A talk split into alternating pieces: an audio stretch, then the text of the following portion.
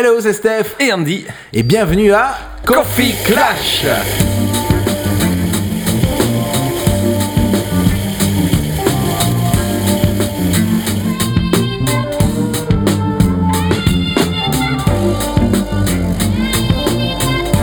Oh yeah. On est déjà à la fin de la première saison, vieux. C'est passé vite, mais c'est aussi pas passé vite, hein. Oui. Parce que j'ai quand même... C'était quand même toutes les semaines monter ces épisodes, c'était beaucoup, beaucoup, beaucoup de Oh, travail. Oh là là, j'ai beaucoup travaillé là-dessus. vrai, Toi, t'es vraiment une grosse clé qui a rien branlé, qui était là euh, à te balader, que tu venais de faire des allers-retours sur le piétonnier de Bruxelles avec tes lunettes de soleil. euh. Oui, c'est moi, Coffee Clash. Pardon? Panos? Oui, c'est le deuxième. Pendant ce temps, moi, j'étais là à monter. Bon, il faut que cet épisode soit absolument prêt. Non, l'interview, elle, est- elle- elle est trop longue. Et peut-être qu'il y a moyen d'optimiser le... Comme ça. Mais que- comment tu te sens maintenant que tu es une star du podcast? Une star du podcast? Eh bien, écoute, je veux dire que euh, on, on a senti qu'il y a quelque chose qui vivait chez certaines personnes, euh, qui nous contactaient, qui réagissaient aux épisodes, et ça, c'était euh, très valorisant. C'était très chouette de savoir que quelqu'un a écouté ce brol.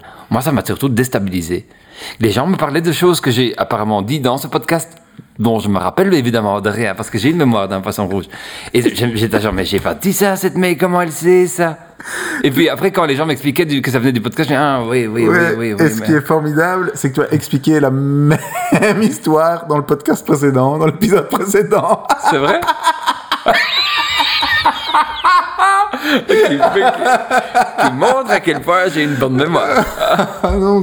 Dans quelques instants, nous allons parler avec Bénédicte Philippon, euh, qui était une copine de longue date, et euh, vous allez la redécouvrir, je pense, euh, sous un autre angle, euh, un angle plus personnel, plus humain, comme nous, on, on- on la connaît finalement. Et ta semaine? Euh, Stella devait partir en Pologne euh, cette semaine. Et euh, la seule chose qui manquait pour que ce soit possible, c'est la carte d'identité de Casper, mon plus petit. Euh, ceux qui écoutent le podcast, il y a quelques épisodes, j'ai expliqué comment Ernest s'est retrouvé à l'hôpital. Euh, ici, on parle de Casper. Fin avril, Stella regarde la carte d'identité. Ah merde, elle est périmée. Il faut la remettre en ordre pour pouvoir partir le 3 juillet en Pologne. Ok, très bien. On sait que ça met un certain temps, deux semaines, trois semaines, on sait pas trop. Donc, on va faire une photo euh, pour la carte d'identité, pour renouveler la carte d'identité. Casper se casse la gueule. Il est complètement ouvert sur le front. Le temps que ça guérisse, il se recasse la gueule. Mais en gros, il s'est quand même tellement cassé la gueule et tellement déformé la tronche qu'on n'a jamais su prendre une bonne photo qu'ils accepteraient, qu'ils accepteraient pour, euh, pour, pour cette carte d'identité de merde. Et donc, et donc, on a su s'y prendre à la toute dernière minute, c'est-à-dire il y a, il y a 15 jours, enfin un peu plus. Bon, ben, si tu me dis il faut qu'un- il y a 15 jours seulement, l'administration, ça suffit ça? Alors, c'est 15 jours pour avoir 15, une dizaine de jours, 15 jours. Du coup, Stella prend un rendez-vous à la commune, elle va à la commune, elle arrive et fait- il faut prendre l'enfant avec pour faire la carte d'identité.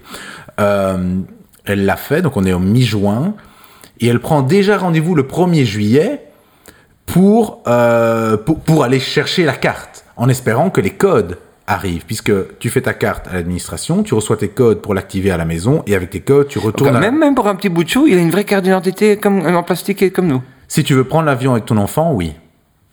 Le 1er juillet, on a rendez-vous avec la commune pour aller rechercher la carte. On n'a toujours pas reçu nos codes. Donc Stella attend le facteur. Cet homme n'avait jamais vu quelqu'un autant attendre un facteur de sa vie que ce jour-là. C'est elle qui va chercher dans sa mallette la carte, les codes, les codes. My precious. Tu vois? Ah non, il a rien. Ah, ça va, non, désolé, hein. Ouais, mais merde, bon. Elle m'appelle, mais du coup, on n'a pas les codes, qu'est-ce qui se passe, etc. Je dis, écoute, qu'est-ce que tu veux que je te dise euh? Finalement, elle regarde quand même encore dans la boîte aux lettres et elle retrouve les codes de carte d'identité. Ces codes étaient en fait derrière euh, une sorte de, de plaque comme ça, et ces codes, et je posterai la, la photo sur Instagram dans quelques jours, étaient complètement bouffés par des escargots. Sauf autour des codes. Donc il restait vraiment trois bouts de papier déchirés donc dans l'enveloppe. Parce que l'escargot, ça bouffe le papier. Il restait juste les petits codes. Mais enfin, Donc Stella prend ça, va au rendez-vous à la commune. Elle dit bonjour, je viens pour la carte d'identité de Casper Evrard. Oui, bien sûr, vous avez les codes. Et quand elle a sorti les codes, c'était, tu vois, tous les devoirs qui ont été bouffés, qui ont été bouffés par ton chien quand tu étais petit. C'est à ça qu'il devait ressembler, en fait, tu vois. Donc ce gars fait euh, de, de deux doigts comme ça. Madame, qu'est-ce que c'est que ça? Ben, C'est les codes. Il prend, mais madame, ces codes sont pas les bons. Ça, c'est les codes pour Ernest. Il date de juin 2020. Et oui, effectivement, on, a red- on avait redemandé les codes il y a un an et on s'est dit, mais on n'a jamais reçu ces codes. On en a redemandé des nouveaux pour la même histoire pour mon autre fils pour pouvoir partir en Oh Pologne. boy. Donc c'était là qu'il me téléphone en catastrophe. Il dit merde, merde, merde, je ne vais jamais savoir partir, on va jamais savoir partir, etc. À ce moment-là, il y a aussi une possibilité, c'est de faire un truc en urgence pour que ça arrive le vendredi, donc le 2 juillet, pour pouvoir partir le 3. Sauf que c'est pas garanti à 100% et ça coûte 200 balles. Du coup, Stella a dit j'accepte la situation. Elle a tapé dans un mur et puis elle a fait non, j'accepte la situation. Le plus humain dans, tout l'hi- dans toute l'histoire, c'est le facteur qui a dit euh, Je te donne mon numéro de téléphone et appelez-moi à la première heure, comme ça, si vous avez quand même les codes euh, vendredi matin, vous pouvez peut-être quand même encore aller à la commune. Donc Stella a pris son numéro de Oh, ça, c'est téléphone. quand même très sympa. hein. Ça, c'est très, très, très sympa, effectivement. Stella appelle le facteur, ses codes sont là. Donc, du coup, Stella a vite pris les codes, a vite été à la commune. On a pu avoir la carte d'identité. On Mais c'était vraiment mission impossible. D'ailleurs, on était tellement content d'avoir ces codes qu'on n'est pas juste rentré par la porte. hein. On est descendu en rappel par la façade avant. Enfin, les codes, vite. Ah. Donc Stella a su partir effectivement samedi euh, en Ah. Pologne. Tout ça, donc en gros, tout ça parce que mon clède de fils ne sait pas garder son visage normal. Après, moi j'ai déjà joué avec ton gamin dans, dans, dans, ton- dans ta pelouse, sur ta pelouse. Il, il fait exprès de tomber parfois. hein. Il, cherche, il cherche quand même à se blesser, ce, ce garçon. hein. non, mais il lance des choses lourdes, pointues en l'air et il va se mettre en dessous pour le réceptionner avec son front. A priori, tu fais pas ça. hein. non. Bon, et toi ton week-end, comment ça s'est passé Ou Eh ta ben, semaine écoute, j'ai- essayé, j'ai lancé une tentative de, de roulage à moto. Tes premiers kilomètres depuis que tu l'as remis en, depuis que tu l'as remis en ordre Oui, certes. Je pensais que j'allais faire une balade. On avait choisi le GPS de Thomas, il avait pris un petit routing. Mais littéralement, littéralement, 400 mètres, 400 mètres après le départ, j'étais même pas encore en deuxième vitesse. Qu'il commence à greler, à neiger, à, à des- des- des- je me sentais dans, dans le film Twister à la recherche des, des- des- des- des tornades. je dis non, hein, ça n'est pas chouette en vrai. Et on a quand même fait le tour du bloc entier, le grand tour du bloc, parce que tu fais un petit tour, mais on fait le grand tour du bloc. oui. Quand, quand les deux, deux- deux casques se sont croisés au feu et on... on Orval, oui, Orval. On est allé jouer à Mario Kart avec, avec, Mario Kart. avec On une a roulé, tu sais, on a bien roulé. Oui, oui.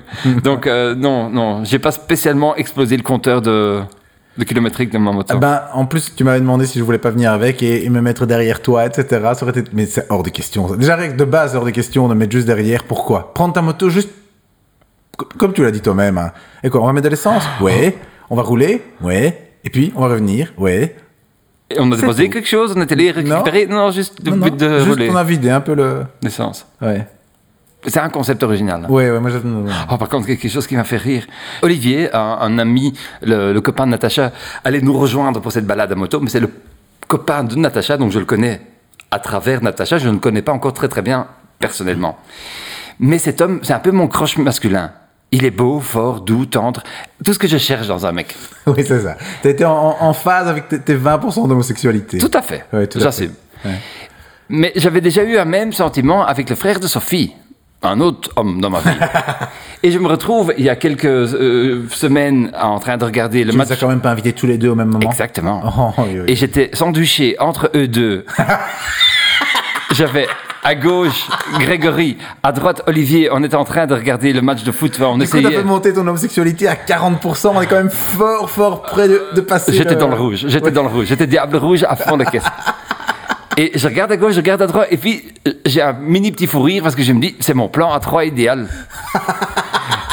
et au lieu de, de me taire et de juste profiter de ce petit moment de bonheur euh, gay, non, j'ai partagé ça avec ces deux. Grégory me connaît un peu mieux, donc il, il en rit. Soit. Au dernier match des Diables Rouges se rajoute à ça Thomas Dubuc, qui est mon quatrième mâle préféré. Et je dis, les gars, les gars, je sais que j'avais parlé d'un d'un truc à trois. Je dis, mais en fait, il y avait un quatrième, je vous présente Thomas. Soit. Dimanche matin, quand on veut planifier notre petite balade à moto, je crée un petit groupe WhatsApp euh, pour pouvoir parler à Thomas et Olivier en même temps, et j'appelle ça les petits motards du dimanche. Et quelle photo j'utilise? Forcément, la photo de ce calendrier gay où Thomas et moi sommes à moitié à poil assis sur une moto. et je vais te dire que On va poster cette on photo. s'est interrogé, Thomas et moi, parce que Olivier n'a plus jamais réagi dans ce groupe. Et on s'est vraiment dit, est-ce que maintenant, ma petite blague du truc à 4 et la petite photo du, du, du moteur à poil, ça l'a peut-être fait peur à ce Je fait. pense qu'il est temps d'expliquer le calendrier gay quand même aux gens, parce qu'on en parle, mais est-ce que c'est très clair? Le calendrier gay, c'est une, fête Est en vente sur coffeeclash.be. C'est une fête extrêmement arrosée, on va dire, dans laquelle moi j'y étais pas, mais un ami commun y était. Euh, et cet homme avait euh, été tellement à l'ouest, dira-t-on, qu'en fin de soirée, il a fait des avances à Andy Et à Thomas. hein. et à Thomas. Oui. Et à Thomas. Et, euh, et Pour le remercier de cette superbe soirée, oui, et surtout le lendemain, ils, sont, ils ne Oui, s'en oui, souvenaient oui, pas. Et ah, quand tu l'as expliqué, il a fait son introspection. Il a dit Bah non, je sais pas. Pourtant, sincèrement, ça m'intéresse pas les hommes. Et, et même pas. Parce qu'en plus, c'est un gars qui, qui, qui, qui serait capable de se l'admettre. Non, non, j'ai même pas envie spécialement. Là, c'était vraiment sous le coup de. Ouais. et en tant que bon ami que nous sommes, Nous avons bien sûr ouais, ouais pas. dû marquer le coup. Ouais. Il fêtait son anniversaire quelques semaines plus tard et on s'est dit qu'est-ce qu'on pourrait lui offrir de mieux qu'un calendrier gay et pas n'importe calendrier gay, le Gaylander 2000 hmm, quelque chose. 14, 15, un truc comme Ouais, ça. ouais. Et on a fait un photoshoot chez moi à la maison avec que des mecs, que des bites et que à poil et on était c'était Ça, c'était quand même quelque chose. ah, faut regarder ces photos. On, oui, Ouais, faut on va en mettre une un, ou deux. ouais. On va en mettre une ou deux. Euh, et effectivement, c'était c'était vraiment vraiment bien. C'était très soft, mais on était tous. Ouais, ouais. On a beaucoup ri. On a beaucoup ri. Et il y en a, il y a qu'un qui apparaît finalement. C'est celui-là qui Il se rend pas compte à combien de temps on a passé à faire ce bazar. Allez, merci les gars. Chouette. Chouette. Je vais le mettre dans. dans, Ouais, dans ouais. la broyeuse. Oh là là. Oh là là là là. Bénédicte Philippon. Alors Bénédicte Philippon, eh bien, elle est connue d'une émission à la télévision sur RTBF. Euh, une émission qu'on ne va Ah pas. oui, oui, juste, on peut pas en parler. Exactement. Oui, oui, oui, oui, oui, oui, oui. Exactement. Et cette émission rime avec Merde. Je sais pas. Ah oui, Spartacus. avec, avec Spartacus. Et donc, au lieu de dire cette émission, eh bien, euh, on dira Spartacus. Alors, on a dit le vrai nom de l'émission pendant l'interview, donc euh, il y aura une petite coupure. Essaye- On va une fois essayer. Essaye une fois. Toi, tu le dis et moi, je remplace par euh, l'autre mot. Ah là, moi, tu sais ce que j'ai vu J'ai vu un truc super rigolo à l'RTBF. C'était dans l'émission. Spartacus. voilà. Bien, hein Comme ça? Non, ce sera pas comme ça, mais euh, ce sera dans l'idée. Spartacus. Ah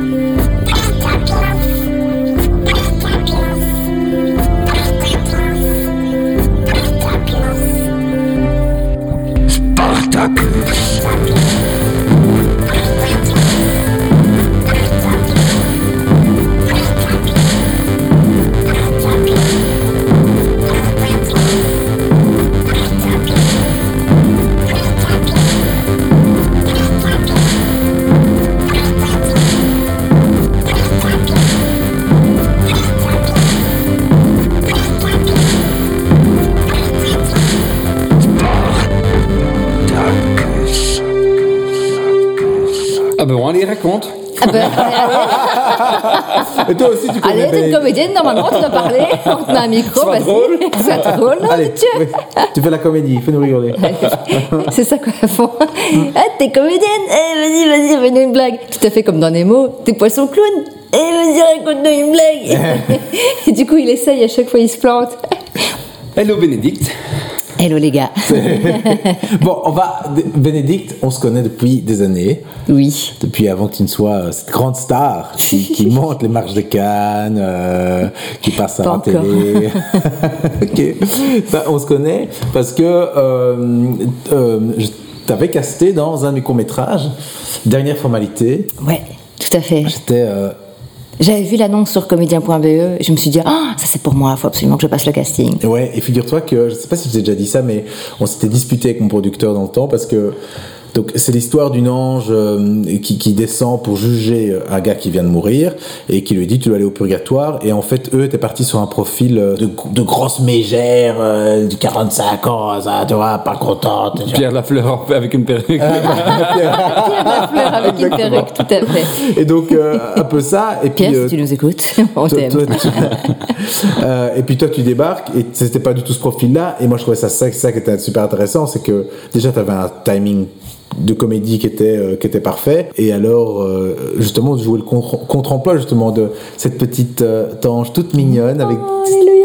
Bon, alors. et puis alors et puis après qui, qui, qui, qui fout ce gars au purgatoire alors que lui est sûr d'aller euh, d'aller au paradis quoi et donc euh, ça nous a coûté un pont parce qu'on connaît ses caprices hein, euh, le caravane privé euh, trois chats Caravane Trois privée. chats, évidemment, oui, oui. Euh, ouais. Dressés, donc des, des- des- des heures de dressage aussi. euh, C'est ça. Des, des glaçons à moins 1,2 degrés exactement.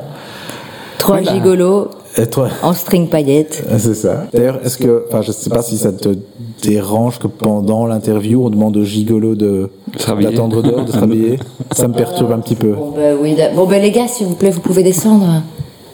Bon, Voilà, merci. Ouais, ils sont gentils, ils sont gentils. J'ai déjà pas mal travaillé avec le, le- le petit Paul là, Le, le petit blond le petit Il blondinet. est mignon, hein Il est pas Ouais, mal. il est mignon. Un peu jeune pour moi, hélas. Euh, mais revenons un peu sur ton parcours. Donc, euh, d'où viens-tu? De Schaerbeek. Oui. Oui, allez. Euh, moi, j'ai toujours su que je voulais faire ça hein, depuis, euh, depuis que j'avais quoi, 5-6 ans. Mes parents m'avaient amené à Villers, à l'abbaye de, de Villers-la-Ville, voir Cyrano de Bergerac. Et décidément, on, on- on- on est enfant déjà très fort ce qu'on sera adulte. hein. Euh, moi, j'étais déjà... Une comédienne Euh, Non, déjà, oui, ma mère me, me- me traitait, entre guillemets, tout le temps de comédienne, parce que dès que je chouinais, j'étais un peu chouineuse. Donc, euh, pour me calmer, elle ah, comédienne. Et je lui ai dit, d'ailleurs, plus tard, t'as vu, je t'ai obéi. Toute, toute, toute mon enfance, tu, tu m'as dit, ah, comédienne, et je le suis devenue. Bref, et vers 5-6 ans, j'étais déjà... euh, je me trouvais déjà pas jolie. Et je pleurais beaucoup parce que toutes les filles de ma classe avaient un amoureux sauf moi. À 5-6 ans, ça promettait. 30 ans plus tard, ça n'a pas changé. et mes parents m'emmènent voir at Bergerac. coffeeclash.be avec vos photos et vos mensuration. Mais, et du coup, j'ai bien compris l'histoire. Parce que ce monsieur qui avait un grand nez, il était amoureux de quelqu'un qui n'était pas amoureux de lui. Donc je me suis complètement identifiée et je suis restée, mais bouche bée pendant trois heures, les yeux émerveillés et en même temps pleine d'empathie pour ce pauvre Cyrano. Et, euh, parce que mes, parents avaient un peu hésité en se disant quand même elle est jeune, est-ce qu'elle va suivre Euh, ah, Je suis restée trois heures comme ça. Et à la fin, j'ai dit à mes parents, qu'est-ce qu'ils font les gens? Ça s'appelle comment? Et elle m'a dit, ah ben ce sont des comédiens. Ah ben c'est ça que je vais faire plus tard. Oh, c'est trop mignon. Et, euh, et à 18 ans, je suis rentrée au conservatoire et euh, Donc, attends, 18 ans, euh, bah, sans indiscrétion, mais euh, en fait avec indiscrétion, parce que quand on dit sans indiscrétion ou quand on dit avec tout le respect, en fait, que ce qu'on essaie de c'est dire. sans respect. C'est absolument sans respect. Et donc, avec tout le respect, euh, à quel- 18 ans au conservatoire, on est en quelle année, plus ou moins? 2003 et 2007, je sors. Et je sors morte de trouille en me disant on est beaucoup trop, il n'y a pas assez de place, il n'y a pas assez de travail. euh, et on m'avait déjà dit, ah, t'as un profil spécial, euh, je sais pas si on va te faire jouer les jeunes premières, mais en même temps on peut pas te faire jouer la, la vieille bonne. euh. Enfin, il y avait déjà un peu un côté, pff, où est-ce qu'on va, te- va mettre toi? Et effectivement, j'ai vite compris aux premières auditions que j'avais pas un profil typique et que dès qu'on cherchait une jeune première, c'était pas moi en fait. Euh, donc, euh, et je savais pas encore que j'allais faire de l'humour. Donc, il a fallu un peu de temps pour que je commence à trouver ma place. Et, euh, en, toute dernière année 2007, on devait euh, rendre un dossier, euh, en cours de marketing, d'une pièce qui n'existait pas. juste pour nous apprendre à faire un dossier. Et, je me, et vu que j'avais séché beaucoup de secours pour aller fumer des pétards dans la cour, parce que je trouvais que ce cours-là n'était pas intéressant. Mais bref, je, je me retrouve du coup dernière. Parce que dans Et- les cours intéressants, tu, tu fumes le pétard dans, Dans la la classe. dans la Avec classe. avec le prof. non, je séchais très peu, sauf celui-là, parce que vraiment, il était très chiant ce cours. Donc, je me suis retrouvée toute seule, euh, avec juste une autre nana qui n'était pas là non plus au cours. Donc, on a dû faire un projet à deux. Et on s'est dit, ah tiens, on est toutes les deux euh, un peu passionnées par le, le féminisme, l'histoire des femmes, etc. Donc, euh, on va faire un, un faux dossier de, de- enfin, un dossier d'un faux spectacle sur les femmes. Et finalement, en fait, on l'a fait ce spectacle. On l'a écrit, on l'a joué, on l'a tourné pendant cinq ans. Ah, génial. Jouant- joué par Marc, euh, Jean-Paul. oui, c'est ça. Tous ces hommes qui parlent de féminisme. Donc, euh, et, euh, et en l'écrivant, il y avait évidemment des textes plus touchants, puis des textes plus légers. Et euh, je- les textes plus légers, je me suis dit, euh, ouais, franchement, c'est très mignon. Je pense que les gens, ils vont, euh, ils vont vraiment bien aimer. Mais je ne m'attendais pas à ce qu'ils rient si ouvertement. Et euh, dès les premières sec- secondes du premier, du premier sketch, j'étais surprise d'entendre les gens morts de rire. Et en fait, euh, les gens rient beaucoup, beaucoup dans cette pièce. Et je me suis dit, ah, mais en fait, C'est drôle. je sais faire des trucs drôles. C'est... Et du coup, je me suis euh, euh, lancée vraiment que là-dedans, quoi. Ça, c'est un des trucs qui, moi, m'avait marqué justement sur le tournage de Dernière Formalité, donc mon court-métrage, c'est que euh, tu. Il y avait ce juste dosage de. Euh, de, de cabotinage et de retenue et de, de sincérité. Et ça, c'est quand même. Je pense que c'est ton point fort, quand même. Ah, ben en tout cas, c'est quelque chose, euh, en tout cas, auquel je suis attentive. Ou en tout cas, j'essaye d'être un maximum attentive. Parce que je, je, je supporte pas les, les acteurs qui cabotinent trop et qui, du coup, marchent sur les pieds des autres ou tirent trop la couverture à eux-mêmes. Et Je pensais que c'était dans la job description d'un comédien. non, ça, Mais c'est un ça, défaut arrêtent qui arrive beaucoup. Évidemment, c'est un défaut récurrent, de, de- surtout de beaucoup de grands comiques. Euh, et mais du coup, mais je pense au, au partenaire. Je me dis, non, ça, ça doit être affreux. Il faut que le partenaire, il ait de la joie aussi à, à jouer avec quelqu'un comme ça. Donc, euh, il faut qu'on l'écoute aussi. Et s'il se dit, ok, non seulement je suis là pour servir la soupe, mais en plus, on ne m'écoute même pas du tout. Alors, à quoi je sers, quoi? Après, il y a un truc quand même assez, assez euh, remarquable dans le sens où euh, c'est toi qui m'avais dit si tu été voir une pièce de théâtre, on va rester discret plus ou moins, et le comédien qui, qui remarque, qui le fait un peu faire rire en regardant un peu le public. Et, depuis, et alors là, du coup, au deuxième acte et troisième acte d'une pièce qui dure, qui, en temps ressenti, dure 7h30. Il faisait que ça. Il allait chercher son public avec des regards et des trucs. C'est non, insupportable. oh, non. C'est insupportable. Je suis pas venu voir ta bête gueule. Hein. Oh, les Joue. partenaires, les Je suis venu voir une histoire. Oui, c'est ça. Ah, Vous me direz après, quand ce sera coupé, dans quel, dans quel, dans quel théâtre ça arrive chaque année hein, à la revue. Mais bon, donc euh, humour et tu sors du conservatoire. Je sors du conservatoire, mort de trouille. On m'appelait jamais, et donc euh, je passais rarement des castings. Et quand je les passais, j'étais pas prise parce que c'était pour des, des, des, rôles de jeunes filles très standards. Et je pense qu'ils se sont dit, oh, une petite blonde, 1m65, enfin tout ce qu'il y a de plus standard. Sauf que voilà, ma gueule n'était jamais complètement standard. Et on me disait tout le temps, t'as, t'as, t'as un physique intéressant, t'as une tête intéressante. Moi, je me suis toujours dit, ok, ça veut dire que je suis moche. Euh, parce qu'on dit souvent ça, il a- il a une gueule ou il a, il a un physique intéressant. Je commence à le prendre de moins en moins mal parce qu'il y a de plus en plus d'actrices que j'admire et que je trouve magnifiques et où je me dis waouh, elle a vraiment un visage intéressant. Donc, donc je me suis dit ok, non, euh, Meryl Streep, euh, etc. Même Julia Roberts, elle, elle- elle a un visage intéressant, euh, mais elle a rien de standard. Enfin, il y a, il y a énormément d'actrices en fait. Je me suis déjà souvent dit ça. Par rapport aux, aux- aux comédiens ou comédiennes, hein, d'ailleurs. Les, les Il y en a deux. beaucoup qui n'ont pas des gueules standards. Par exemple, Stella, euh, Stella, elle aime bien euh, Javier Bardem. J'ai dit, mais si tu vois ce, si ce paye est conducteur de bus, tu le regardes Oui, pas. bien sûr, voilà, oui, il y en a plein comme ça. Bah, Benedict Cumberbatch, de qui, je, de, de qui je suis complètement amoureuse, il n'est pas spécialement beau, hein. Non, mais, mais- Il a une tête bizarre, mais. Oui, oui, oui, oui, oui. Il a une tête qui est passée sous un train. Ça vrai, hein. il, est, il est passé en dessous du bus de Bardem. T'es con. Entre-temps, je fais trois autres spectacles, euh, à chaque fois en duo, toujours sur l'humour. Mais là, vraiment plus basé sur l'humour. Le spectacle sur les femmes, il y avait du dramatique et de l'humour. Et après, je me suis vraiment lancée que dans l'humour. Mais ça restait, voilà, des petits projets. Il fallait euh, tout faire. Trouver les, les- les- des décors, costumes, faire les dossiers. c'est quand même les- beaucoup de comédiens hein, qui doivent. Ah sais, bien tu sûr, créer ton il faut, il faut créer ton, travail. ton travail, il faut sinon- créer ton travail, exactement. Oui, enfin, si tu compares ça à, à un médecin, il va pas directement monter un hôpital non plus. hein.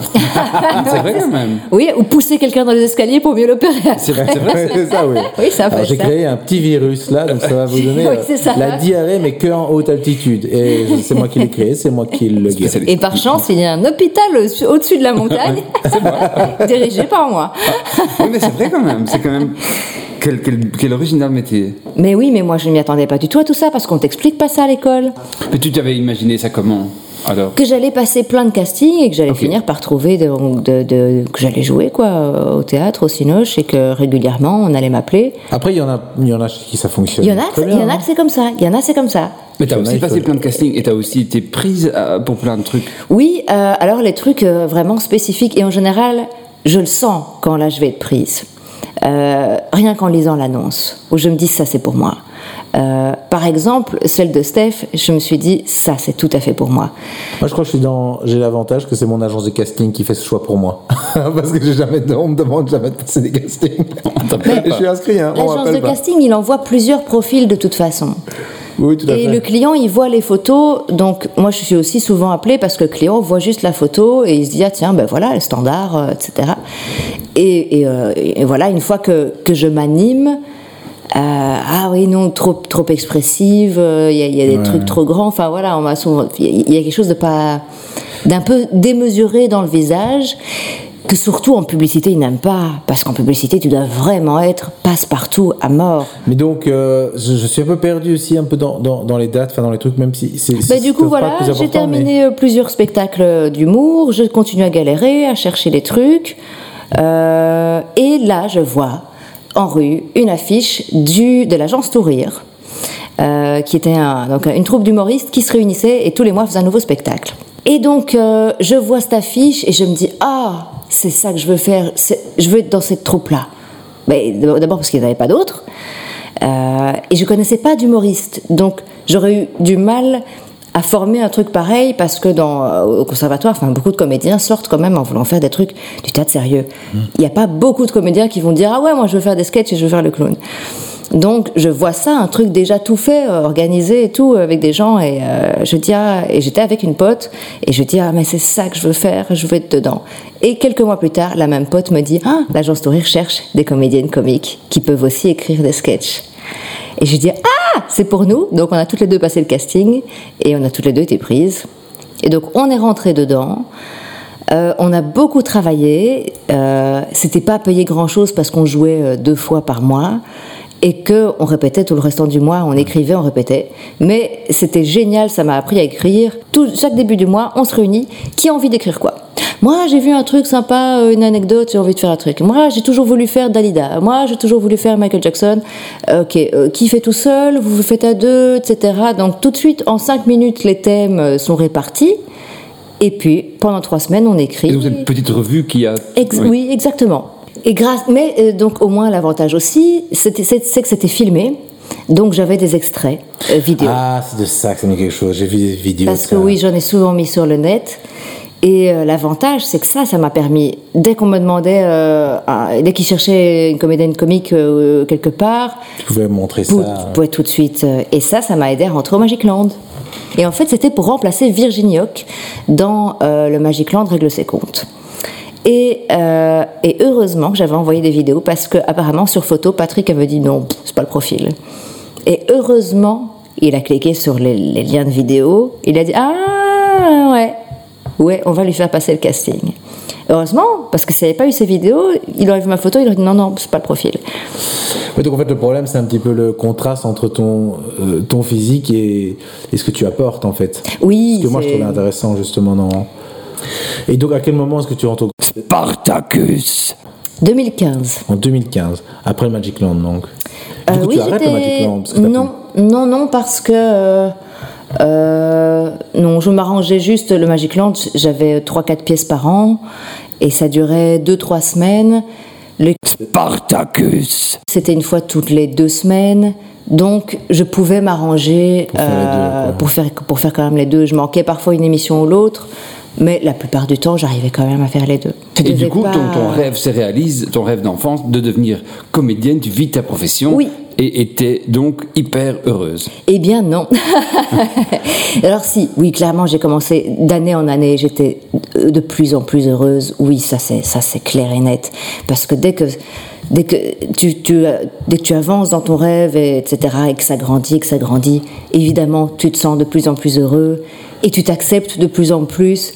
Et par exemple, le, le- le- le- gros complexe que j'avais sur mon physique, par exemple, au conservatoire, on me disait tout le temps, tu as un problème, tu ne sais pas t'en les dire. Tu es tellement complexé que tu as peur de t'en les dire. Et ça, c'est un truc que j'ai résolu complètement, puisque euh, j'arrive à faire des personnages dégueulasses. Euh, dans Combinon, euh, notamment, c'est ce que je fais pour le moment, euh, c'est sur, sur RTL Play et sur, sur Facebook. Et J'arrive à faire des personnages qu'on vieillit, qu'on enlaidit. C'est ce que j'ai fait aussi pendant, pendant des Et quoi, années. et t'avais du euh, mal avec ça avant? Quand j'étais plus jeune, oui. Ah oui. Quand tu as parlé de Cyrano de Bergerac, de quand tu étais Mm, petite, tu dis déjà que ça t'avait frappé parce que euh, un moche avec un gros nez euh, qui, arrive, qui, qui tombe amoureux de quelqu'un qui n'est pas amoureux d'elle, ça, ça te parle. Et donc, Ouais. il y a, il y a- il y a- il y a- tu, tu as, avais un problème de. Tu as eu un complexe par rapport à ton nez, par exemple Oui, oui, oui. Eh ben, par rapport à tout mon physique, en fait, tout. Je me trouvais vraiment pas belle. Et ça, ça, ça commence à quel âge Très, très tôt. Vers 5-6 ans. Vers 5-6 ans déjà. Oui. Ça c'est tôt. Hein. Mais parce que je, je tombais très vite amoureuse. Et voyant qu'on ne voulait pas de moi, je pensais que c'était parce que j'étais pas jolie. Ok. Donc, clairement, c'était parce que j'étais pas jolie. Tu as des frères et sœurs? J'ai une grande sœur et un demi-frère euh, plus petit qui a 10 ans de. Demi-frère le haut, le bas? J'ai que le haut. On voit parfois ici à Dragon Boss, à la sortie Mais- de l'autoroute. À 5 ans, tu étais préoccupé par ton physique Euh, non, moi j'étais préoccupé qu'on voulait pas jouer, que j'étais le dernier sélectionné au foot. Ah putain, moi aussi.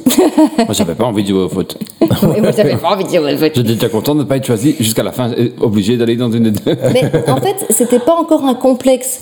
Je me disais, oh ben je suis moche et tant pis. Euh, mais hélas, à cause de ça, personne ne voudra de moi. Euh, mais je suis moche et je resterai moche toute ma vie, oh, c'est triste. Et à, à 8 ans, 8-9 ans, là, ça a commencé à devenir un vrai complexe, quoi. Où je, où je ne pouvais pas me regarder dans la glace et. euh, Mais enfin, ah oui, non, je me trouvais moche, moche, moche, moche, moche. Et quand je vois des photos, je me dis, oh, qu'est-ce que j'étais dure avec moi-même. Cela dit, à l'adolescence, là ouais, là j'étais moche, là il y a vraiment eu un petit Mais ça, moi, à problème. l'adolesc- à l'adolescence, c'était pas spécialement gracieux. Hein. T'as l'impression Ah, que tu, tu vois une les. sale période. Tu vois le, le dessin euh, de l'Homo erectus avec les différents stages de singes bah, Oui, Tu oui, sens oui, que je oui. suis un en arrière. tu vois oui, mais c'est la poule qui commence à avoir des plumes, hein, c'est oui, moche. hein. oui. T'es- là, ouais, attends encore un peu. Je vois, je vois l'idée. Hein, mais- Je vois l'idée, exactement. Mais pas Je- maintenant. Je, suis en chantier, quoi. Vraiment, je suis en chantier. Non, des, des boutons, euh, un appareil dentaire, évidemment, le nez qui grandit. Parce que c'est la première chose qui grandit dans le visage, le nez et les oreilles. C'est la seule chose qui grandit toute, toute ta vie. C'est pour ça que les vieilles personnes ont souvent les des oreilles, grandes ouais. oreilles et des grands nez, parce Ouais. que ça, ça continue à pousser. Par et c'est la zizi, première ça chose. ça s'arrête petit, voilà, zizi, ça- les zizi, ça s'arrête très vite. Et le nez et les oreilles, euh, à l'adolescence, c'est ce qui pousse en premier. Donc, quelle horreur. Quelle horreur Euh, Pour peu que tu pas un petit nez en trompette. euh, donc, euh, Je suis désolé, si vous avez un nez en trompette, c'est très beau. Je vous promets que c'est très beau. oui, bah, évidemment, justement, c'est ça que je dis. Ah, ah c'est oui, ceux qui avaient un petit nez en trompette qui avaient de la chance. Ah, parce que du coup, du coup euh, ça, voilà, ça restait comme ça. Mais tous ceux qui avaient un nez un peu plus, un peu plus long, bam. Et les boutons, l'appareil dentaire, les lunettes. J'étais complètement maigre, 38 kilos. Enfin, j'étais vraiment Donc, hyper mal dans ta peau. hyper mal dans ma peau. Ah oui. Bon. Et, et ta, et ta sœur, c'était pareil ou Non, elle était magnifique. Mais est-ce qu'elle se trouvait magnifique?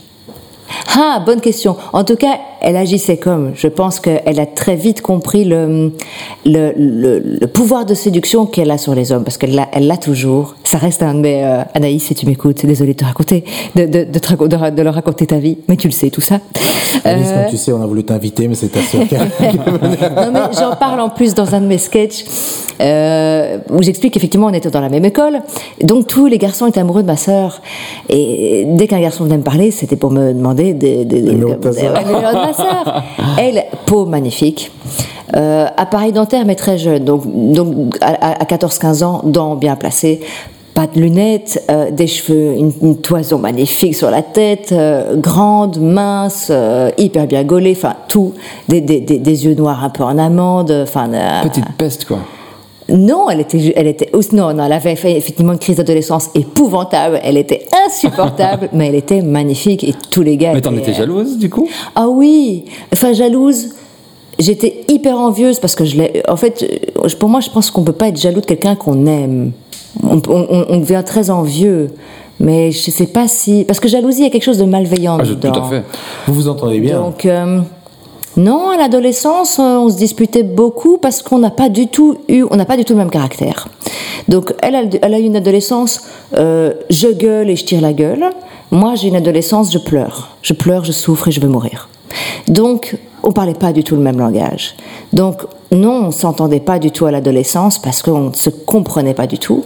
Et surtout parce que, euh, voilà, moi, c'était insupportable de, de, de la voir dans, dans, dans mon école aussi belle et tout. Et, et je me disais, mais quelle, mais quelle tâche je suis mais quelle mocheté je suis oh là. quelle- ah, Qui voudra un jour de moi, quoi Autant me tout de suite en finir, quelle horreur Mais une admiration sans borne pour cette jeune fille magnifique qui avait un charme fou et où tout le monde disait Waouh, Anaïs, waouh, Anaïs. Et ça, tu te dis Mais je suis une merde, qu'est-ce que. Pourquoi on m'a faite? Donc, euh, donc, non, non, ça, ça, ça j'en ai beaucoup souffert. Effectivement, j'avais une adolescence dégueu. dégueu. Mais du coup, il y a quand même un, un contraste entre euh, la manière dont tu te sens. Après, c'est quelque chose qu'on a observé souvent, mais il y a un contraste entre la manière dont tu te sens et l'idée de vouloir faire comédienne, c'est-à-dire d'être au centre Ouais. de l'intérêt. Ouais, ça peut sembler tout à fait paradoxal, et en fait, ça l'est pas. Énormément de comédiens et de comédiennes, ça je l'ai compris au conservatoire, en discutant, en comparant un peu nos parcours. Et en fait, mon parcours était très similaire à la plupart d'entre eux. Un peu marginaux, un peu outcast, euh, et tous hyper mal dans leur peau. Oui, par un complexe d'infériorité. Oui, il y en a quand même complexe d'infériorité. Qui, Bah qui oui, veulent oui. combler leur, leur petit. Besoin de reconnaissance. Oui. Besoin qu'on te dise Ah, Tu es magnifique. Ce qui peut vite devenir insupportable. hein, C'est la raison pour laquelle j'ai arrêté le théâtre.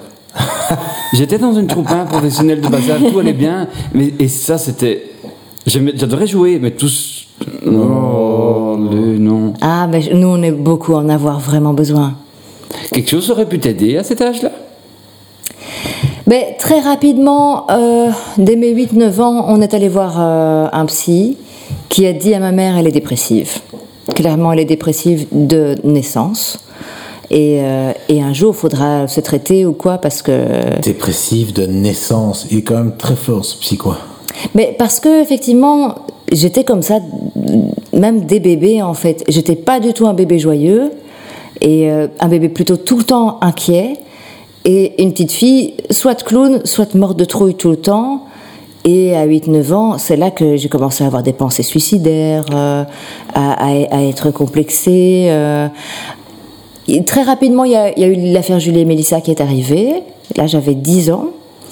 Et où là j'ai pris conscience, un truc s'est rajouté à mon mal-être, c'est le fait d'être une petite fille. Et je me suis dit, Ah, je veux pas être une petite fille. C'est dangereux. Je risque des choses atroces. Je ne veux pas être vivante. Je ne veux pas être une petite fille. Je veux pas être une femme. Et, si je grandis, je veux pas devenir une femme. Donc je voulais pas grandir et je voulais pas être une petite fille. Donc, euh, mais en même temps, je, je, donc je voulais, j'avais des pensées suicidaires, mais j'aimais tellement ma mère que je me disais merde, si je me suicide, je ne verrai plus ma mère. Et je me disais oui, mais peut-être que si je me suicide, je deviendrai peut-être un ange, et comme ça, je pourrais veiller sur ma mère. Ça, c'était un peu le, plan de base. Puis je me suis dit, oui, mais si jamais je deviens pas un ange et qu'on m'envoie ailleurs, ou, ou, ou je sais pas, euh, ou que si j'existe plus, enfin, qu'est-ce que je fais avec maman Je la verrai plus. Donc je suis quand même restée, mais morte de trouille de cette histoire. Donc euh, ça a ajouté de l'inquiétude au mal-être, des cauchemars épouvantables, une trouille de l'homme. L'homme c'est dangereux, l'homme c'est un prédateur. Euh, avoir peur jusqu'à de mon propre père, mais je pense que toutes les, toutes les petites filles ont eu ça à un moment, à- d'un coup, ne fût-ce qu'une heure, de se dire tiens, est-ce que mon papa est un prédateur ou pas? Tellement, euh, te- tellement tu entends des histoires de partout et, euh, où les petites filles, bon évidemment là, là c'était évidemment un, inconnu qui, qui les a chopées sur une route, mais du coup tu vois tous les hommes comme des prédateurs quoi. Et du coup tu vois tous les hommes soit comme des sauveurs potentiels, soit comme des prédateurs potentiels. Et ça il te faut des années pour le déconstruire ce mythe-là. Je pense que si un jour Erika se demande si je suis un prédateur, elle se souviendra juste de m'avoir croisé la nuit pour aller faire pipi. C'est ça quoi Elle va vite se rendre Euh, compte. a- non, mon père n'est pas un grand danger, prédateur, c'est quoi. Mais c'est pas très chouette de, de grandir comme ça. Mais voilà, mais euh, parce que parce que beaucoup trop sensible, parce que euh, trouillarde euh, et parce que permet dé- de- et parce que dépressive Mais t'as un peu des chouettes moments quand même. Mais oui, tous les moments où je faisais le clown et où je me déguisais. Parce qu'il fallait tout le temps que je fasse des personnages pour faire rire mes parents. Je me déguisais, euh, avec, euh, j'allais fouiller dans les affaires de mes parents et euh, tout était prétexte à jouer la comédie. On va faire une pièce, on va faire un spectacle et je vais faire une conférence sur les lapins. Enfin, je, et je mettais des petites chaises dans, dans ma, dans ma chambre et je faisais payer l'entrée 20 francs parce qu'en plus j'étais vénale. 20 francs pour la conférence euh, sur les hamsters, etc. Donc ça, c'était ça, c'était vraiment beaucoup de bons moments. Et tes parents, parce que si tu t'amènes quand même chez le psy, c'est qu'ils ont, ils sont plutôt bienveillants par rapport Ah à toi. oui. Et ta sœur aussi, si tu t'entends Oui. bien avec elle a eu ça. Oui, oui, bien sûr. Ma Sympa, sœur, ça. elle, elle me disait aussi, j'ai pas choisi tout ça. J'ai pas choisi que tu sois tellement. euh, J'ai en- pas choisi d'être méga Ouais, voilà, bonne, j'ai pas choisi d'être magnifique. Ah. Non, mais ça l'a Tu fait peux aussi pas m'en vouloir que je suis méga intelligente en plus, ça va. Mais je crois que ça- effectivement, ça doit te faire souffrir de voir quelqu'un qui te regarde toujours comme ça, comme si tu étais vraiment merveilleux et que, et que lui était une merde. J'ai jamais eu ça. J'ai jamais. On m'a souvent regardé Donc, comme ça. euh, Moi, oh, souvent regardé comme ça. Par contre, j'étais déjà- je- moi, j'étais déjà souvent regardé comme ça. Oui, et moi je t'ai regardé comme ça. Je crois qu'on a tous des gens qui nous regardent comme ça, mais on s'en rend pas compte. Oui, mais quand tu vis avec, tu t'en rends compte, je suppose, et tu te dis. Enfin, je pense qu'en tout cas, elle en souffrait de se dire, ah, ma sœur Ah est oui, malheureuse oui, oui, oui. parce que elle, est- elle se trouve moche, etc. Euh, Mais surtout, effectivement, pourquoi est-ce qu'elle est si malheureuse? Pourquoi est-ce qu'elle est si triste? Et, euh, et à faire des nuits blanches? Je crois que c'est pour ça que je dors tellement aujourd'hui. Je récupère de toutes mes, de toutes mes nuits blanches de- d'enfance, des terreurs nocturnes, euh, des cauchemars. euh. Mais c'est vrai que quand moi je t'ai rencontré, euh, donc pour le, pour le tournage de, de Dernière Formalité, tu, je me souviens que de t'avoir au téléphone, c'était pas forcément évident parce que tu faisais parfois deux, trois euh, nuits blanches d'affilée ou avec très peu de sommeil. Et puis tu rattrapais ton sommeil avec des nuits, enfin entre guillemets, de 28, 29 heures. C'est quoi le plus long que tu déjà dormi par exemple? 32. 32 heures. T'imagines? Ouais, ça. Et je crois que c'était après dernière formalité. Parce que c'était le tournage, un des, un des tournages les plus fatigants, parce que les journées étaient vraiment longues et enchaînées. Il n'y avait pas eu de pause dedans. Et je Tout pense film, que ouais. c'est après celui-là que, que j'ai fait mon record, le 32 heures. Et dès que j'ai des moments de, de- dès que j'ai des, des épisodes de dépression, j'ai de nouveau des, des insomnies, quoi. Donc, euh, mais heureusement, vraiment de moins en moins, d'année en année, de moins en moins. Mais pendant l'enfance, trois nuits sur quatre. Et dans mon journal de classe, il y avait marqué Bénédicte est bonne élève, mais elle est tout le temps fatiguée. J'ai commencé à être cernée à 8 ans. Je viens, je, je viens d'avoir une image de Bénédicte à 9 ans, au fond de la classe avec une tasse de café. une une tasse de café, une clope. Non, allez-y, allez-y. allez-y. Voici une carré de 4-2. Je me suis dit, oh, je deviens adulte. Parce que papa et maman étaient tout le temps fatigués. Et que pour eux, c'était merveilleux de dormir. Les grasses matinées et tout. Et que du coup, pour moi, ouah, je deviens adulte, j'aime dormir. Tu tu t'accrochais à quoi en tant que gosse alors pour, pour, pour supporter Ma tout mère, la pauvre, je ne m'accrochais qu'à elle. Constamment sur son dos. Sais, La trouille de la perdre tout le temps. Quand on, quand on traversait une rue, je me collais bien à elle parce que si une voiture nous fauchait, il fallait qu'elle nous fauche toutes les deux.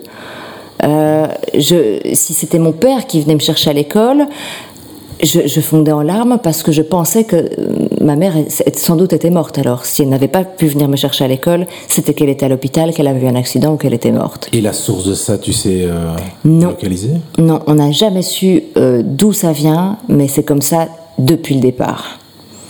Donc, euh, je pense que ma mère, ça a été dur pour elle, parce qu'elle me disait, on pouvait te laisser nulle part. Dès qu'on t'éloignait de moi, ah, c'est catastrophe. Donc, tu n'étais bien que contre moi. Euh, vu que je faisais beaucoup de nuits blanches, la nuit, j'allais me glisser dans leur lit, etc. Donc tous les matins, elle me retrouvait dans son lit, etc., accrochée à elle, parce qu'il n'y avait que... Je, la- la- je ne dormais bien que l'oreille collée contre sa poitrine pour que j'entende son cœur, pour que je sache qu'elle était vivante. Donc vraiment, la- l'amour fou et surtout la trouille qu'elle meurt. Mais- Et donc ma mère, elle était, elle était euh, morte de trouille parce qu'elle s'est dit, elle va jamais pouvoir vivre seule, elle aura jamais d'amoureux, euh, comment est-ce qu'elle va faire sa vie? Il faut qu'elle coupe le cordon. Comment est-ce qu'elle va réussir à couper le cordon? Et elle voulait surtout pas me dire, allez maintenant dégage. Enfin, il y avait évidemment beaucoup d'amour de son côté aussi, mais, mais elle se disait, mais comment est-ce qu'elle va avoir une vie d'adulte normale? Et tu as réussi à le couper, ce cordon, finalement? Alors bizarrement oui, bizarrement oui. Euh, en fait, et j'aime beaucoup la solitude. Euh, ça, vraiment quand je quand Ouais, j'ai ça, commencé. Ça s'appelle vieillir. hein. Mais ouais, voilà. Voilà, comme the coffee club. J'ai commencé évidemment à pouvoir le couper quand j'ai commencé à tomber amoureuse de garçons. Ça, évidemment. Sauf que euh, il voulait jamais de moi. Donc, euh, avant que j'ai une relation normale avec un garçon, il a fallu quand même du temps. Euh, et euh, mais, mais voilà, ça a commencé vers 14-15 ans où j'ai commencé à pouvoir euh, à pouvoir couper ce cordon. Et une fois que j'ai commencé à vivre seule, je lui ai dit Oh, mais tu sais, je serai là tous les week-ends, hein, tu sais bien, je viendrai dormir. Et ben, en fait, pas du tout. Ouais, ouais. Ouais, non, ouais. j'étais tellement bien euh, chez moi. Et quand j'ai cherché une maison, là, j'ai cherché un appartement à, à acheter. Elle me dit Ah ouais, non, mais ça, c'est un peu loin de la maison. C'est. Et je continue à la voir au téléphone tous les deux jours. euh, Oui, et on un est jour pour amis, dormir, un jour pour l'appeler. on est amis sur Facebook, on, on papote sur WhatsApp. Enfin, on est quand même tout le temps, tout le temps en contact. Parce que du coup, même si c'était pas ma mère, je pense qu'on serait très amis. Donc, euh, il y a beaucoup de bienveillance, de gentillesse. On s'adore, euh, on papote. euh. J'ai une question euh, euh, euh, des- qui est classiquement indélicate à demander, mais tu, de toute façon tu me dis non, mais et quel est ton rapport à, la- à- à ta possible maternité? Oh, j'en veux surtout pas. C'est marrant quoi. Pas d'enfant. Pourquoi c'est marrant? Bah, c'est marrant d'avoir un tel attachement à sa maman, mais de ne pas être prêt à. Ben, euh, Je sais pas, enfin, je, je ne vais pas répondre à ta place, mais j'étais un peu torturé dans mon cerveau étant petit. Ça m'a longtemps empêché, de, euh, ne- surtout de ne pas donner l'envie d'avoir des enfants, hein, de mettre quelqu'un Voilà. dans ce même calvaire, non. Exactement, voilà, c'est Ah oui, exactement ça. Et, pas- et pas par rapport à mes parents, que j'adore, mais juste, non, non, pas, pas, pas se faire subir ça à quelqu'un. C'est- Exactement, c'est- voilà. C'est inhumain de exactement faire ça. Oui, ouais, tout à fait. Et je, je me sens encore un peu enfant, donc je me dis, j'ai déjà du mal à me gérer moi. Enfin, j'arrive à peine à me gérer moi. Je ne vais pas gérer quelqu'un, surtout sans lui demander son consentement. Enfin, tu peux, tu peux pas demander le cons- le consentement Oui, d'un bébé. ta maman t'a pas demandé ton consentement. non Bien plus. sûr enfin, que je suis non. pas plus, euh, je suis pas mais c'est la phrase et- qui m'a le plus trotté dans l'esprit. J'ai rien demandé, moi. Voilà. J'ai pas demandé d'être là. hein. Ouais, pareil. Et du coup, je vais pas faire ça à aussi. quelqu'un. Exactement. Oui, euh, bon, je, je voudrais d'abord que ce soit absolument clair. Moi, je, je, le, avoir un enfant ou pas, c'est un choix. Je ne dis pas qu'il faut absolument avoir un enfant, vraiment pas du tout. Mais c'est vrai que moi, j'ai opté. Moi, j'ai toujours voulu avoir des enfants et je suis super content de les avoir. Euh, mais, euh, mais je, et le côté, euh, je veux pas faire ça à quelqu'un. Enfin, a priori, Mais c'est parce que tu étais pas malheureux étant petit. Je pense Bon, que c'est- alors là, alors là, moi, mais aussi, j'ai eu mes tentatives de suicide. Ah, hein. toi aussi Moi, ma tentative de suicide, entre guillemets, la plus rigolote, c'était quand j'ai voulu sauter par la fenêtre, et, je- et c'est une fenêtre assez haute, et donc je monte avec mes genoux sur le radiateur, mais si c'était des lames droites, ça fait mal aux Oh, genoux. oui, ça fait mal aux genoux. Juste Je- avant de mourir, t'as mal Juste aux avant de genoux. mourir, j'ai mal aux genoux. Je fais, oui, oui, oui, oh non. Ah, ouais. Et toi, tu ne t'es pas dit du coup, enfin, cela dit, enfin, cela dit, non, mais je mes parents ont, tous les deux des enfances malheureuses, et, c'est- et bizarrement, ils se sont pas dit, euh, je veux pas, au contraire, ils se sont dit, faisons des enfants, ils seront heureux, ils seront plus heureux que, que ce que nous on a été. Donc il y a, il y a aussi parfois le côté, je veux réparer euh, en, en rendant un enfant heureux, en rendant un deuxième moi heureux. Mais moi, j'ai euh, compris très fort que ça n'avait rien à voir avec eux. Ils faisaient Voilà, tout ce qu'il fallait. Oui, hein. oui, bien C'était sûr. de ma tête. Hein. Oui, oui, Oui, tout oui, à fait. ça, hein. Mais déjà, je veux pas avoir à gérer quelqu'un. Et surtout, je suis mort de trouille. Déjà pour moi, alors, imaginons que je mette une fille au monde, par exemple. Mais quelle trouille Quelle trouille de mettre une fille au monde, dans ce monde-ci. Et encore, ça va, on n'est plus au Moyen-Âge. Mais non, beaucoup trop peur. Et puis d'abord, j'aime pas les humains. Il y en a beaucoup trop. Alors je vois pas l'intérêt d'en rajouter encore chaque année. Il y en a, il y en a, il y en a déjà beaucoup trop. Donc je préfère nettement. C'est pour ça que je me suis souvent dit je vais adopter parce que ces pauvres enfants n'ont rien demandé. Ils sont déjà là, ils ont plus de parents. Euh, alors autant prendre soin d'eux. Et en plus t'as pas besoin d'être, d'être physiquement, enfin c'est- féconde euh, pour en avoir.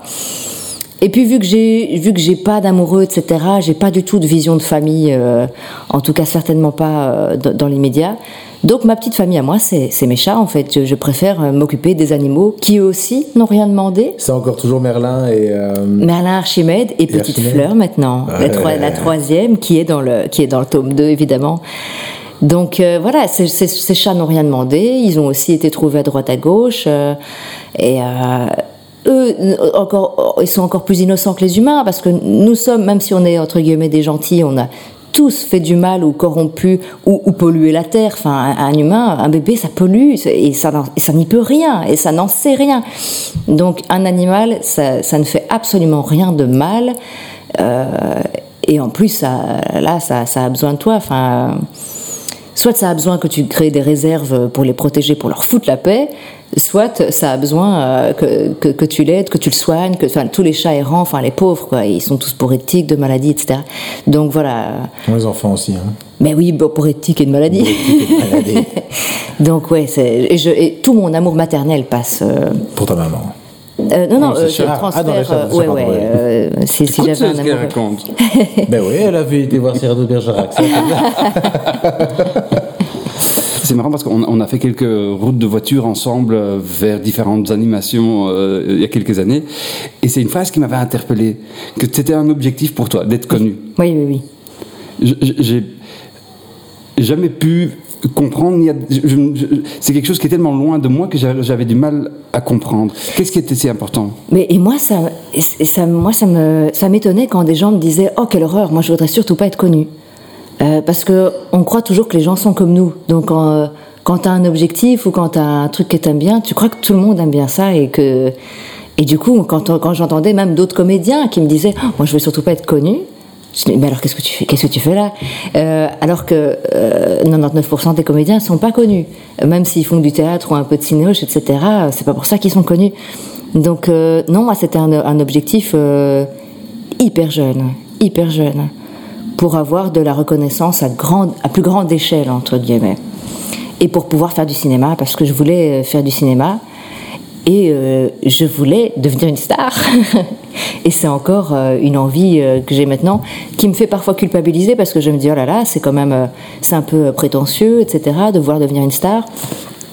Mais, euh, mais voilà, ça c'est euh, c'est un truc que j'aime. J'adore quand on me reconnaît ou quand on, quand on me demande une photo. euh, et quand les gens tout gentils, ça, ça va, je vous dérange pas? Mais non, vous ne me dérangez pas, j'ai fait ça pour ça, j'adore, je surkiffe. C'est pas un trou sans fond.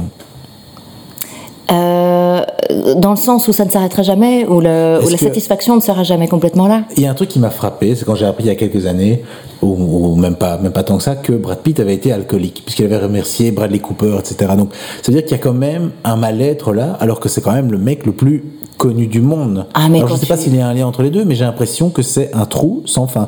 Que si tu ne fais pas ce que tu fais pour les bonnes raisons, enfin, je m'excuse, Oui, c'est un jugement de valeur un petit peu ici, mais. Non, non, je comprends. Et les bonnes raisons étant le métier de comédien, Mhm. je, je me demande si c'est une soif que tu pourras un jour. euh, C'est la question que je me pose très régulièrement. Et effectivement, quand tu regardes un peu... euh, parce que j'aime bien, du coup, euh, étudier un peu la vie des gens euh, que, que, que j'admire euh, ou pour lesquels j'ai une passion. Et effectivement, c'est toujours des parcours chaotiques et c'est toujours des gens malheureux. Et c'est toujours des gens, des gens dépressifs ou alcooliques. Enfin, rarement, ils ont eu une vie merveilleuse, etc. Quoi. T'as quelqu'un que tu admires, que tu pourrais. Mais c'est pas vraiment de l'admiration, mais, mais des profils que j'aime beaucoup. J'aime beaucoup Brigitte Bardot. Euh, euh, mais parce que je me retrouve fort dans son combat. Une des raisons, euh, même la première raison pour lesquelles je voulais devenir connue, c'était pour pouvoir avoir une influence pour aider les causes que, que je voulais aider. Donc je me suis vite retrouvée dans le, dans le combat de Brigitte Bardot parce que je me suis dit, ben voilà, elle a fait exactement ce que je voudrais faire, utiliser sa notoriété pour parler du mal-être animal. Et du coup, je me suis dit, si je suis très connue, j'aurai beaucoup d'argent, donc je vais pouvoir faire beaucoup de dons. Euh, des dons à plein d'associations qui défendent la, cause que je défends, voire même ouvrir un refuge, créer une fondation, etc. Mais on me dirait demain, euh, ok, euh, tu as les moyens de le faire, mais t'es pas connu. Ah d'accord, alors je m'en fous. Alors je m'en fous.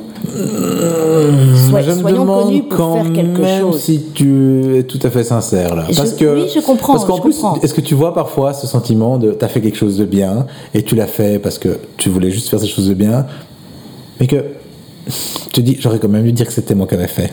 Tu vois ce que Oui, je veux dire? oui, oui. T'amènes un, un beau gâteau à l'anniversaire, c'était de la part de tout le monde. Vous inquiétez pas, c'est moi qui amène le gâteau. tu amènes le gâteau. Bon anniversaire, Jérémy. C'est moi qui ai fait le gâteau. tu vois ce que je veux dire? Et je, je comprends, mais honnêtement, je pense pas. Si je pouvais donner anonymement des millions de... Vraiment, en fait, cette cause me, me touche tellement et me blesse tellement que je serais prête à n'importe quoi pour l'aider, quitte à ce qu'on ne sache pas que c'est, que c'est moi. Mais ça, ça- est-ce que ça arrangerait ce problème de reconnaissance que tu ressens du coup? Mais ce problème, il se, il se, se règle d'année en année, où je... Il a commencé à se régler quand j'ai pu m'en les dire et, et, et me trouver drôle. Et moi-même, regarder un sketch, me dire « Oh, oh là là, oh, je suis dégueulasse !» et, et, et me faire rire moi-même et voir que ça fait rire les gens et que personne n'est en train de se dire « Oh là là, cette comédie, elle est moche !» C'est simplement « Oh là là, quel personnage euh, affreux !» Enfin, à pouvoir euh, me dire ok c'est pas moi moi au naturel je suis comme si mais je peux euh, je peux mettre plein de visages quitte à ce que ce soit des visages de, vieux de moches etc mais quand- plus on vieillit en fait et moins on accorde quand même d'importance à tout ça où on, pr- on prend quand même plus de recul euh, il y a un peu que quand t'as 15-16 ans que tu tombes toujours amoureuse du plus beau etc et que et que dix ans plus tard tu te dis mais en fait euh, je traînais tout le temps avec un, autre le premier de la classe qui finalement était pas dégueulasse. Comment est-ce que j'ai jamais vu que celui-là était beaucoup plus intéressant que l'autre Ça, je dois dire que quand on voit parfois sur Facebook les gens avec qui on, est, on a été en classe, ou des, oh, parfois des filles duquel j'ai pas dormi tellement j'étais amoureux, je dis oh. Et donc, quand tu les vois maintenant, Quand tu les vois maintenant, tu dis oh, chou, chou. j'en ai quelques exemples. Et à contrario, d'autres qui étaient des vilains petits Ah oui, canards à et où tu dis eh ben dis donc ouais. Et là-bas, mais c'est comme dans le film avec Meg Ryan. En fait, dès qu'elle enlève ses lunettes, elle est super mignonne. Ouais, comme ça, j'ai comme ça, j'ai pas eu dans ma Ah classe. ouais, ouais, moi j'en ai quelques-unes, ouais, comme ça dans la classe. Des vilains canards qui. Ouais, tu vois maintenant les photos. Hmm. Non, non, pas. Non, de l'inverse, des, des, des, des filles que j'adorais, que j'étais genre mais en, en wow, de- t'as vu la prestance, l'assurance qu'ils ont, elles avaient l'air d'avoir tout compris. Oui, oui, oui. Et maintenant. Ah, ça en général, c'est un sentiment qui reste. Ah ouais, non, non, j'en ai deux en tête comme ça qui.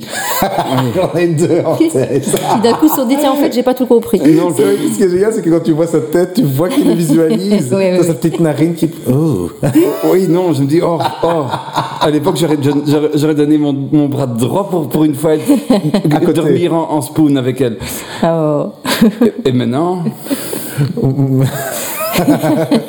Ouais. il n'y a pas assez de bras droits sur cette planète. donc- Vous devez tous les savoir. Hmm, Oh. hmm, ça va. Donc ouais, T'imagines voilà, la planète, la planète qui a été sacrifiée pour que Andy fasse à Pour personne qui a un bras droit. Écoute, tout de suite, il y a personne- Nico, la plupart sont droitiers. on est tous gauchers parce que Et comme tout le monde est droitier, les maisons sont super mal construites. Tous les coins. Tout est super mal écrit, tu vois. super mal monté. Ça y est, madame Jacques, j'ai monté votre télévision au mur. Oui, c'est quand même gai de vieillir pour tout ça. hein. Bah oui. Il y a C'est quand même c'est tellement le message que j'aimerais qui- le plus donner à mon jeune moi. Ah moi aussi. T'inquiète, ça ira mieux Ah, avec t'inquiète, l'âge. tu- Oui, voilà, avec Vraiment. Exactement. Un jour, il y a un truc, un jour, tu m'as raconté que donc, quand tu es devenu connu euh, au- Spartacus. que tu recevais de lettres de gens complètement désespérés. Ah, Des- oui, c'est- j'ai reçu vraiment un peu de tout. hein. Des demandes en mariage, euh, euh, bah des voilà. déclarations d'amour. Euh, La bénéné. voilà. Ben alors et, euh, et, et aussi des, des- des demandes d'aide parce que euh, des gens qui étaient dans la merde financièrement, euh, à savoir si c'était vrai ou pas, il y avait peut-être un pourcentage d'arnaque, un pourcentage de vrai, je sais pas du tout. Mais parce qu'ils se disaient, ah, elle passe à la télé, donc elle doit forcément avoir beaucoup d'argent. Et où je me suis dit, oulala, si, si, si, si vous voyez, euh, bon, euh, euh, les, les- les sous sur mon compte, ils, ils seraient tous un peu euh, gloops. Donc, Tu euh, t'enverrais de l'argent. oui, c'est ça, c'est plutôt ça, c'est plutôt eux qui m'enverraient des sous. On avait économisé pour la chimiothérapie de mais, mais Mais finalement, bon. on préfère vous les donner à On vous. préfère vous le donner à vous. Mais les gens pensent vraiment que t'es millionnaire quand, une fois que tu Ben passes à la oui, télé. oui, évidemment. Donc, euh, Contrairement à ton banquier quand tu as signé contrairement, ton prêt. oui, oui, parce que mon banquier m'a reconnu tout de suite quand je suis arrivée euh, de demander un prêt. Et je pense qu'il s'est dit, ah là. Et quand il a vu les fiches de paye, il s'est dit, ah, je m'attendais quand même. Excusez-moi, c'est un post-it. Je, je vous ai demandé vos fiches de paye. Donc, euh, donc ouais, non, je pense qu'il s'est dit, ah ouais, quand même, être connu en Belgique, en fait, euh, t'as un salaire tout à fait normal, quoi. Enfin, euh, c'était le SMIC, quoi. Euh, T'as, t'as une petite ambition, un, un- un truc que tu dis, oh, c'est- c'est- un- ce petit rêve que j'aimerais encore vraiment, vraiment. Qu'est-ce qui pourrait Réaliser? Bénédicte Philippon heureuse d'avoir un réel impact sur le bien-être animal. Mais ça, je n'arriverai jamais à le faire toute seule. Ça va être une prise de conscience collective et il faut beaucoup de gens. Donc, j'arriverai jamais à, avoir un truc, à changer la vie de millions et de millions d'animaux toute seule. Euh, Ça, la, vie de tous ces millions d'animaux sera changée par, euh, par de gens et, par euh, la prise de conscience générale. Donc ça, ce serait, si j'avais un- une baguette magique, et dans les choses plus, euh, plus concrètes, plus faisables, même si c'est peut-être un peu foufou, ce serait évidemment de jouer euh, avec Benedict Cumberbatch, de jouer dans un film international euh, en anglais, avec, euh, avec l'acteur que, que j'aime le plus. Tu parles bien anglais en plus, non? Je me débrouille bien, mais euh, voilà, j'aimerais. euh, ça, ce serait, euh, ça, ce serait un rêve. Et surtout, alors, un film historique. Avec Oui, des sur les bla- bénédictins. Bah, ouais, voilà, un, un film qui se passe dans une autre époque avec des calèches, des robes, etc. Enfin, voilà, euh, un, un truc qui fait, euh, oui, parce que je suis pas tellement Marvel, etc. euh, euh, ouais, voilà, ou même Ouais. un film de guerre, hein. Mais non, il n'y a pas de, masse de meufs dans les films de guerre. moi, Tu sens dilué. Tu la sens petit à petit diluée. Oh, les frères Dardenne. Ou alors, allez. ou alors- ou alors une figuration dans les frères Dardenne, ça irait très bien. Ju- Juste avec Bénédicte sans Cumberbatch, c'est bien aussi. Voilà, avec un autre. Bénédicte, si vous vous trouvez, un autre Bénédicte. Oh, mais tu sais quoi, juste un petit café encore. ou alors juste un petit café. Ou, ou pas, c'est ou de l'eau plate, c'est très bien. Donc ouais, voilà. Ça, c'est rencontrer ce type-là et jouer avec euh, dans un, un beau grand chouette film, quoi. Ouais, je te le souhaite de tout cœur. Ouais, moi, J'aimerais bien vous l'interviewer. Ah oui, moi aussi, mais il a l'air merveilleux en plus. Ah, il a oublié ses clés. de- Il a la tête en l'air. Hop là, il retourne à Londres. Bénédicte, merci beaucoup, beaucoup euh, Ben, pour merci, cette interview. Ça me à va fort faire plaisir. Merci à fond à vous. C'est gentil comme tout.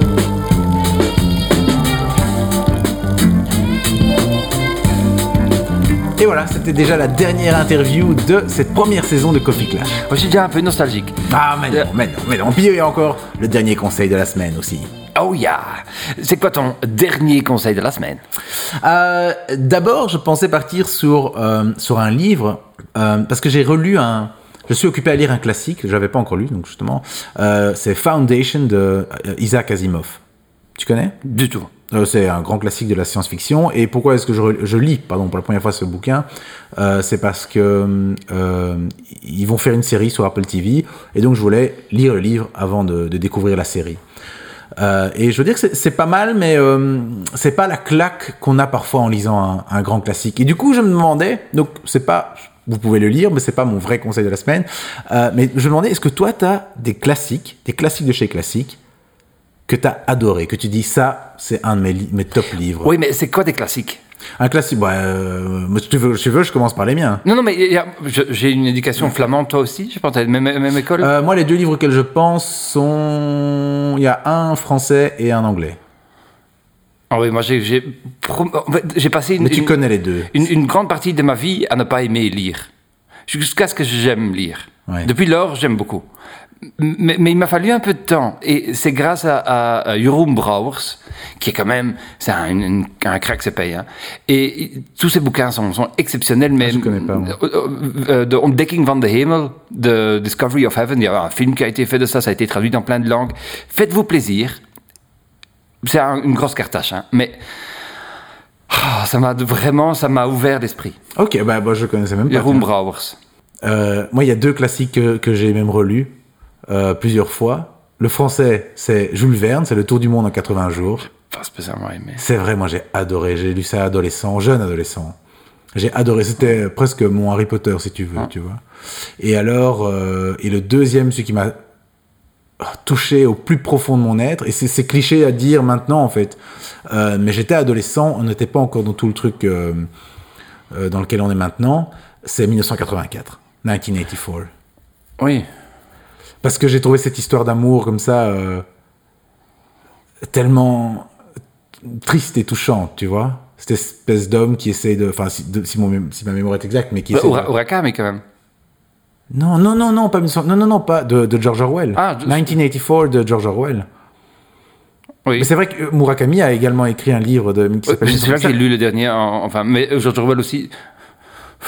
Oui, un peu transparent, tout ça, je trouvais. Mais c'est pas, c'est pas tout neuf, hein, évidemment. Oui. 1984, ça a été écrit en 1948. C'est pour ça qu'il il a Oui. inversé les.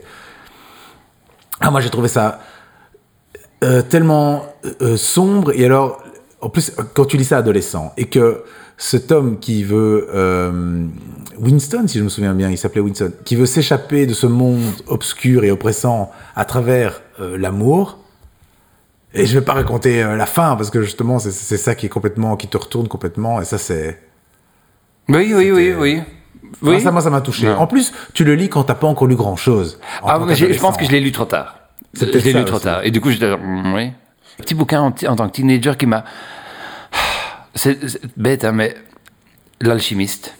Ah, c'est pas mal, l'alchimiste. Surtout à cet âge-là, je- je- Oui, j'aime bien. Ce message reste profond à, à vita aeternam. hein. Et si simple, hein. On, on a tous le, le petit trésor déjà. Non. Oui, j'aime bien cette idée. L'alchimiste, ça parle très fort des moments un petit peu de, euh, de, de- de hasard comme ça qui, qui font que qu'on ne doit pas laisser traîner finalement. Et moi, je me souviens être dans un bus au moment de lire l'alchimiste. Et devant moi, il y a quelqu'un, une, une fille, Qui lisait l'alchimiste. qui lisait l'alchimiste, plus ou moins à la même page que moi.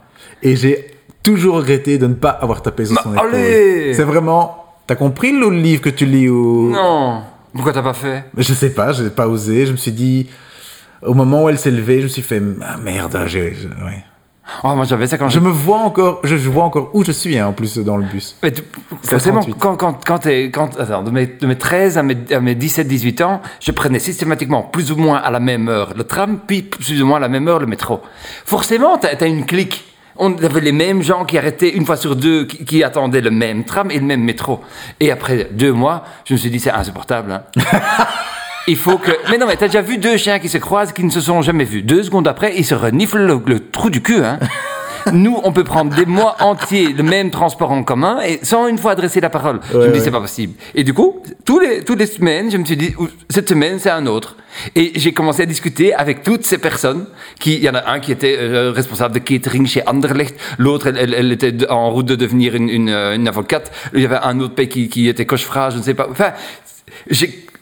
Je me rappelais plus de leur prénom, mais on, on- on a créé la petite bande du matin. Ah, mais du coup, t'as un conseil de la semaine? Oui. Euh, on reprend le vélo maintenant aussi parce qu'il va commencer à faire beau un jour, j'imagine. J'imagine. Et on va quand même essayer de mettre un peu ce corps en forme. Et j'ai ressorti cette application Komoot. Tu connais ça? Non. Prends ça. C'est, c'est- je, je pense gratuit ou en fonction où tu habites, c'est gratuit. J'ai pas trop compris. En tout cas, pour moi, c'était gratuit parce que. En Flandre. En Flandre. tout, était gratuit. Ah ouais. Mais c'est comme un GPS. Tu dis où tu veux aller, mais tu dis aussi comment tu veux aller. Et je dis pas ton, ton moyen de transport, certes ça aussi, mais tu dis j'ai pas envie de prendre des routes, pas envie de croiser de voiture. Et c'est ce, ce petit GPS m'a fait passer. On a fait 100 km de Bruxelles, de chez moi à Metz, jusqu'à euh, Breskens en Hollande, à la mer. On n'a pas croisé une voiture. Il y a un moment, je me dis, ce GPS, m- où est-ce qu'il m'envoie Que dans des petites routes, dans des petits chemins de sentiers, le long d'un chemin de train, dans les forêts, dans des... Et le Incroyable. lien avec perdre du poids? Ben, si tu fais du sport, tu perds du poids. Mais t'as été, t'as été en vélo? Oui, Mais ça, t'as pas dit, hein ben oui, oui, à vélo. Hein. J'ai dit qu'on va reprendre un peu... euh, Non, mais t'as jamais parlé de ton vélo, hein Si, j'ai commencé par ça. Écoute, c'est enregistré, on va écouter. hein. On va réécouter. Oui.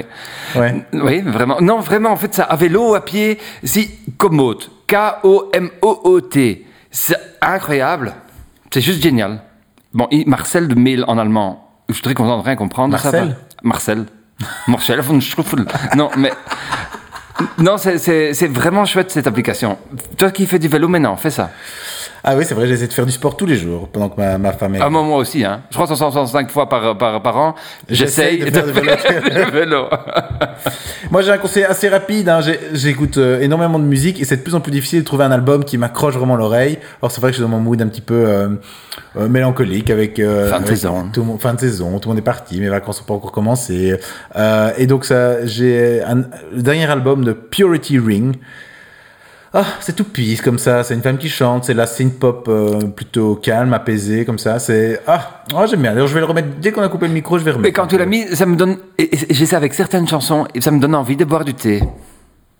Je sais pas si t'arrives à expliquer. Moi, j'ai en principe du café ou, ou Ouais. Mais là, ça me donne envie de mettre mes lunettes, de boire une jarre de thé et de lire Dostoevsky. Je- de, prendre, de prendre sa couverture, de regarder l'eau qui ruisselle le long de la fenêtre en faisant. de philosopher, de, de caresser un chat. Tu vois, le- ça me rend plus intelligent. Je sais pas, j'ai quelque chose. Je vois. Et bien voilà. C'était la fin de la première saison, mais on se retrouve euh, tout bientôt à l'automne pour une saison 2. On a déjà euh, les premières interviews qui sont planifiées. Euh, on les garde encore secrets pour l'instant. Mais en tout cas, on a plein de, de chouettes surprises. Oui, ça va être à boire et à manger. hein. Ça va être. À boire et à manger, ça sonne pas spécialement positif. Hein. Quand tu dis à boire et à manger, ça veut dire Ben, c'est quand même plus compliqué que d'avoir que l'un ou que l'autre.